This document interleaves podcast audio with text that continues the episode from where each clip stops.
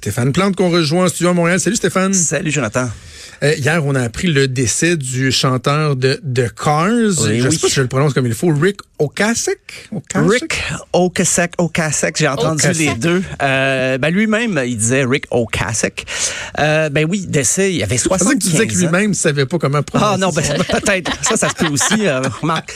Euh, mais c'est... Moi, je, je vais l'avouer en partant, j'étais un fan des, des, des Cars, beaucoup. Là. Je, je profite pas d'un moment triste pour euh, faire un peu de mélo, là, mais euh, je, vais faire tomber la barrière de la neutralité journalistique en partant. J'aimais vraiment beaucoup de Cars et Rick Ocasek était le principal euh, auteur, compositeur. Il écrivait les chansons. Il y avait une belle complicité dans The Cars.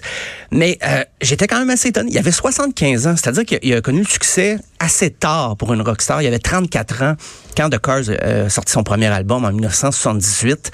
Euh, C'était lui, euh, ben, sa, grand-mère, il avait donné sa première guitare tout petit et jusqu'à la fin de sa carrière, il va remercier sa mamie comme ça sur scène, autant dans des cérémonies. Il va toujours dire que c'est sa grand-mère qui a initié la musique et même en 2018, quand ils ont reçu, ben, The Cars a été intronisé au Panthéon euh, du rock and roll, au Rock and Roll Hall of Fame, il avait remercié sa grand-mère encore. C'était la même année qu'il y avait eu Bon, bon Jovi, Dire Straits, euh, The Moody Blues et The Cars. C'était enfin, ça faisait des années que les fans des Cars euh, réclamaient la présence du groupe au Panthéon du rock and roll. Et donc, c'est justice a été rendue en 2018. Euh, et c'est triste parce que le, le bassiste était décédé en 2000 déjà. Puis même à l'époque, on parlait, on disait, ben, pourquoi on n'a pas encore intronisé The Cars au Panthéon du rock and roll? Il a manqué ça. Ça, c'est plate. hein. il a manqué ça. Et là, c'est maintenant ben, chose faite. Euh, en 2018, ça a été euh, l'intronisation du groupe. Euh, ben, disons, les grosses années du groupe, c'était de 78 à 87, mais quand même, ils ont vendu 23 millions d'albums dans ces années-là. Ils ont beaucoup de hits. On va écouter d'ailleurs le premier, le tout premier hit euh, des Cars, My Best Friend's Girl.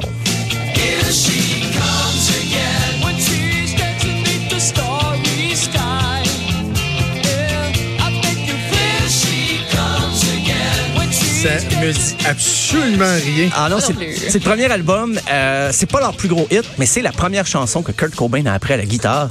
Ah Et oui. il l'a chanté dans le dernier spectacle de Nirvana en Allemagne, euh, 2014, quelques mois avant de, de- de commettre euh, l'irréparable. Euh, mais c'était vraiment, c'est un groupe qui a influencé tellement de, au- autant à leur époque, mais après les décennies suivantes, euh, ils ont influencé Pixies, euh, Nirvana bien sûr. Euh, D'ailleurs, c'est drôle parce que Rick Ocasek lui-même avait un groupe qui s'est appelé ID Nirvana en 1968. Mais Ah oui.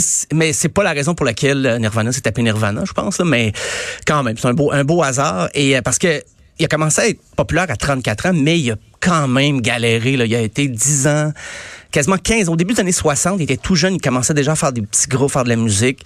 Ah, il s'est promené un peu partout, mais il n'a pas eu autant de succès qu'avec The Cars. Euh, le premier album, mais ce qu'on entendait, c'était justement la, la- leur premier 45 tours, tout premier 45 tours, comme on disait à l'époque. Euh, rapidement, ils vont enchaîner les albums chaque année, 78, 79, 80, 81. On va écouter un autre hit, Shake It Up. C'est euh, extrait de l'album du même nom. Shake it up. Shake it up.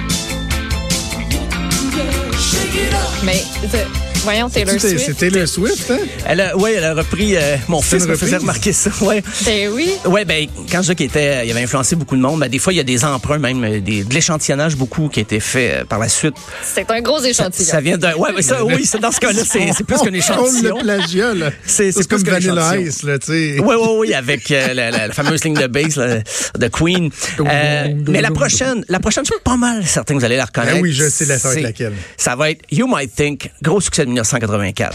You might think it's hysterical, but I know when you're weak. You think you're in the movies. Ça, je connais ça, mais c'est pas celle que je connais le plus C'est de The Cars. ça c'est la version euh, ah non c'est pas la- c'est pas cette chanson là que C'est pas cette chanson-là, non. c'est probablement la balade des balades qui euh, c'est peut-être leur plus gros succès en termes ben, de, de reconnaissance. Moi, c'est pas ma préférée, mais c'est la balade Drive qui était euh, de 1984. Ben oui. Thinking nothing's wrong.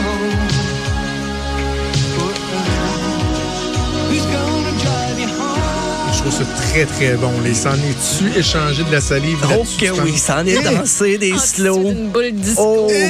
Il y a des soirées qui ont tout terminé avec cette chanson-là, un peu partout en Amérique du Nord, même dans le monde.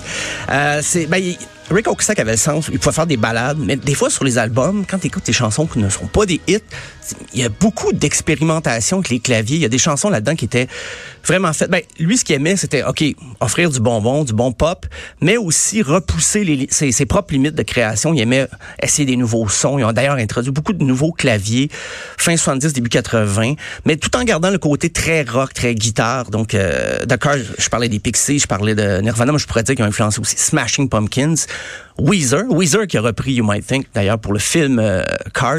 Tout, tout est dans tout. tout euh, se rejoint. Mais Rick Ocasek a produit le premier album euh, de Weezer, l'album, le Blue Album, qu'on appelle. Hein, euh, T'es-tu sérieux? Oui, c'est lui qui a produit le Blue Album. c'est lui qui a tout réalisé, il était derrière la- les consoles et il a fait aussi le Green Album qu'on connaît moins mais quand même des bonnes chansons Ouais. dessus. Tellement que l'ancien bassiste de Weezer, il a quitté, il a, f- il a fait un groupe qui s'appelle The Rentals et ça sonne tellement comme The Cars encore aujourd'hui.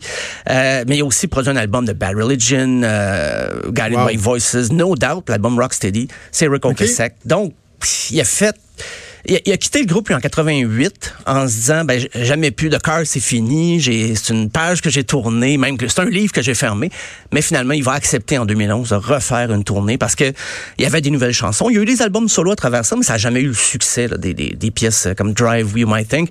Puis à un moment donné, il a dit là j'ai des nouvelles chansons, mais j'ai besoin de mon groupe. Donc, il a reformé, ben, il a reformé le groupe, continue à tourner sous le nom New Cars, parce qu'il avait pas le droit d'utiliser le nom The Cars. Mais avec le retour de Rick Ocasek, on a vu un retour des, des Cars, mais avec un rythme de tournée un petit peu plus lent quand même, là, de 2011-2012. Parce que, ben, Rick Ocasek, il, il faisait des, des- de la peinture aussi, de la poésie, mais c'est peut-être pas pour ça qu'on qu'on se rappelle de lui, mais il s'amusait beaucoup. Il a joué dans un film de John Waters aussi, il faisait une espèce de poète beatnik, parce qu'il faut dire que c'était toute une, une bête, un, un grand monsieur, un gringalet. Euh, disons que s'il était populaire, c'est pas parce que, ah, c'est un beau chanteur et tout. Non, non, c'était vraiment son talent qui était mis de l'avant. Il avait une très belle voix, mais aussi un talent de composition extraordinaire. Donc, euh, aujourd'hui, je, je, vous avoue, c'était quelque chose de parler de, de Rick Ocasek. C'est une, une dure journée pour la musique. La chanson des libéraux, la mort de, de Rick Ocasek, c'est tout ça mis ensemble. euh, c'est éprouvant, c'est éprouvant. Regarde, eh, pour se laisser, là, euh, dans ton euh, dans tes extraits, t'as pas mis cette chanson-là. Puis moi, à part Drive, je pense que c'est la chanson que je connais le plus de The Cars. Et ça, c'est dans le registre des chansons qui ne vieillissent pas nécessairement bien. OK? OK, j'ai hâte d'entendre ça. ah oui, Magic, oui, oui, oui. Je savais pas que j'aurais pu en choisir 17 chansons. J'étais troublé. J'étais là, ah, laquelle? Qu'est-ce qui rend Le justice? à- synthé, hein? Le synthé, il- ça vieillit pas toujours bien. Dans... Pas toujours, non, non, non. Mais ben, des fois, c'est ça qu'on aime aussi. C'est un peu cheesy. Ça, ça nous rappelle une certaine époque. Mais, Ben mais oui. c'est vrai, Magic, euh, le vidéo est extraordinaire où euh, Rick Ocasek marche sur l'eau comme s'il était Jésus. C'est très drôle. C'est ce que je suis en train de regarder. oh, mon Dieu, j'allais oui. dire leur vidéoclip, là, me semble, leur chanson. Moi, je verrais juste tout le temps, tout le temps le chanteur marcher dans une ruelle, puis là, il marche là, comme, tu sais, en dansant oui, un oui. petit peu, puis là, il y a du monde qui arrive et qui commence à marcher avec lui. Ah ouais, puis dans, ben, dans les clips, que c'était un groupe de, de la génération MTV, mais on mettait vraiment son visage en évidence avec ses grosses lunettes, tout ça. C'était un, un casting vraiment unique, là, incroyable. C'est difficile de ressembler à Rick Ocasek. Et euh, ben, je pense que personne le souhaiterait nécessairement, mais lui, il en a fait un peu sa marque de commerce. Mais comme je dis, Eh c'est pas juste une question d'image. Il avait aussi beaucoup de temps. Merci de lui avoir rendu euh, si bien hommage. Ah, euh, si ben. bel hommage. On se reparle demain. À demain. Hey. Salut. Vous écoutez Franchement dit. À venir sur Cube Radio. Cube Radio. Dès 12, on n'est pas obligé d'être d'accord avec Sophie Durocher. Cube Radio. Autrement dit. Et maintenant, autrement écouté.